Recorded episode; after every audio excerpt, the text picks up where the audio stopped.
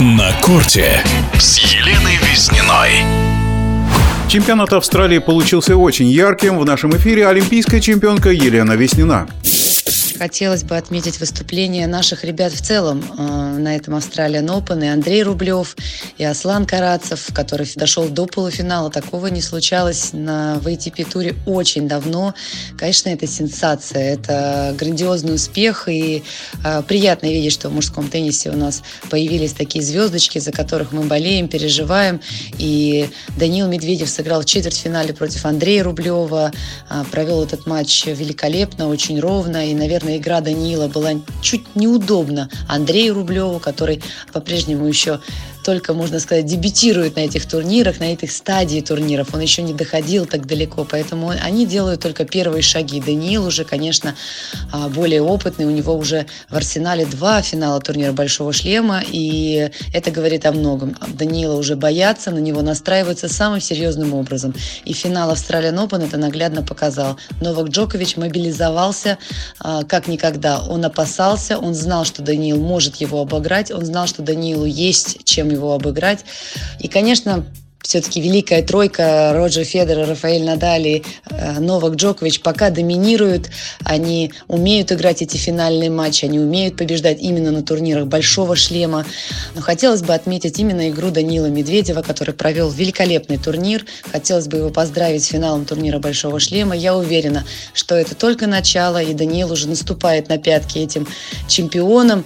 Поэтому в скором будущем, я уверена, мы увидим победителем турнира большого шлема Данила Медведева.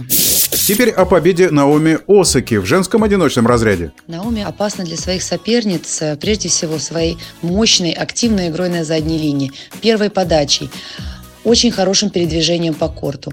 В матче против Сирены Уильямс, который я наблюдала, казалось, что Наоми – это улучшенная версия Сирены. Молодость, конечно же, берет свое. И э, нижняя половина сетки у э, женщин получилась гораздо сильнее, чем верхняя. Самые захватывающие и яркие матчи получились именно в этой половине сетки. Наоми была очень непростой матч против испанской теннисистки Гарбини Мугурузы.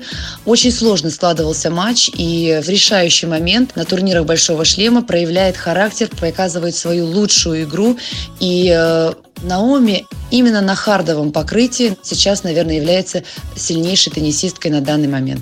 А в парном женском разряде победили бельгийка Мертенс и Арина Соболенко из Белоруссии. Елена Веснина об этом. Мертенс и Соболенко уже на самом деле побеждают на втором турнире Большого шлема. Они играют достаточно давно и являются сыгранной парой.